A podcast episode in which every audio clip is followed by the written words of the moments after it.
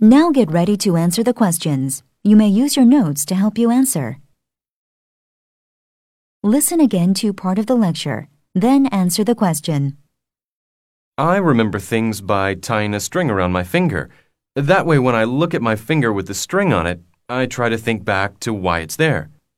I tend to write things down on sticky notes and leave them on my desk where I regularly sit. Come on, guys, get into the 21st century. Number 1. Why does the student say this? Come on, guys, get into the 21st century.